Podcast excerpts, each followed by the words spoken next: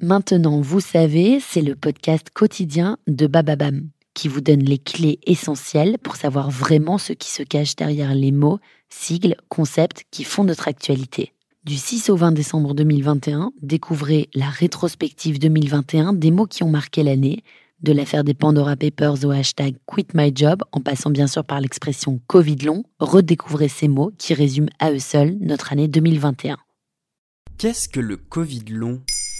Merci d'avoir posé la question. Exceptionnellement pour cet épisode, nous allons nous mettre du côté de l'usage et employer Covid au masculin. Covid long est un terme créé d'abord par un collectif de patients infectés par le coronavirus après avoir vécu pendant des semaines voire des mois avec certains symptômes persistants de la maladie. Ce Covid est protéiforme et il est généralement multisymptomatique. Ces symptômes peuvent se caractériser par une fatigue persistante, des troubles de la vision ou du sommeil, mais également de lourds problèmes respiratoires, et ce, des mois après avoir été infecté par le coronavirus. J'ai eu euh, au début du mal à me laver les cheveux parce qu'il fallait garder les bras en l'air. Et puis du mal à prendre la bouilloire pour me servir un thé. Et puis euh, du mal à rester euh, debout longtemps. Jusqu'alors, autorités et médecins n'y avaient pas encore accordé une grande attention, mais grâce à la mobilisation de plusieurs associations de patients, l'Assemblée nationale a adopté mercredi 17 février une résolution reconnaissant les personnes souffrant de symptômes prolongés de la Covid-19. Cependant, les dispositifs de couverture sociale restent encore à définir. Et elle concerne beaucoup de personnes, cette forme de la maladie?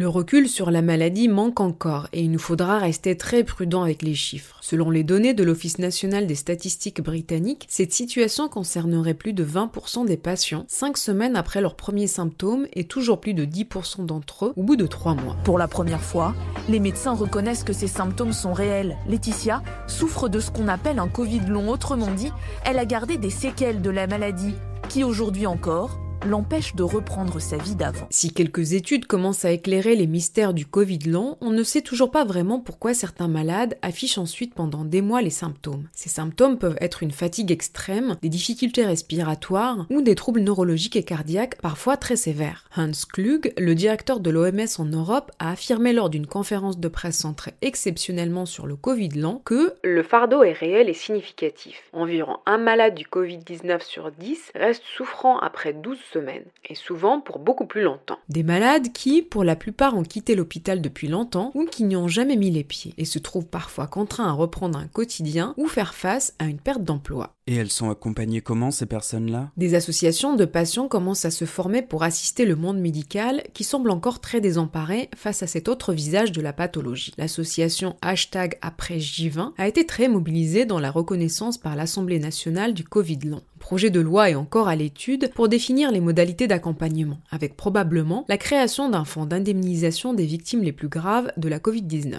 Ce texte veut faciliter la reconnaissance en tant que maladie professionnelle lorsque l'on a été contaminé que l'on a un Covid long au travail. Mais on reste loin de la reconnaissance du Covid long en affection de longue durée, les fameux ALD. Une demande que plaide d'ailleurs l'association hashtag après J20. Cette reconnaissance permettrait le remboursement à 100% des soins. Il revient au ministère de la Santé de saisir la haute autorité de santé sur cette question, puis, en cas d'avis favorable, de modifier par décret la liste officielle des ALD, qui ne compte à ce jour que 30 pathologies.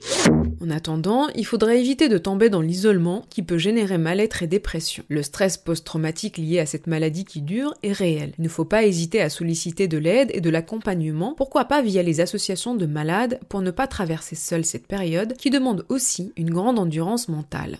Voilà ce qu'est le Covid long. Maintenant, vous savez, un épisode écrit et réalisé par Zineb Souleimani. En moins de 3 minutes, nous répondons à votre question. Que voulez-vous savoir? Posez vos questions en commentaire sur les plateformes audio et sur le compte Twitter de Maintenant, vous savez.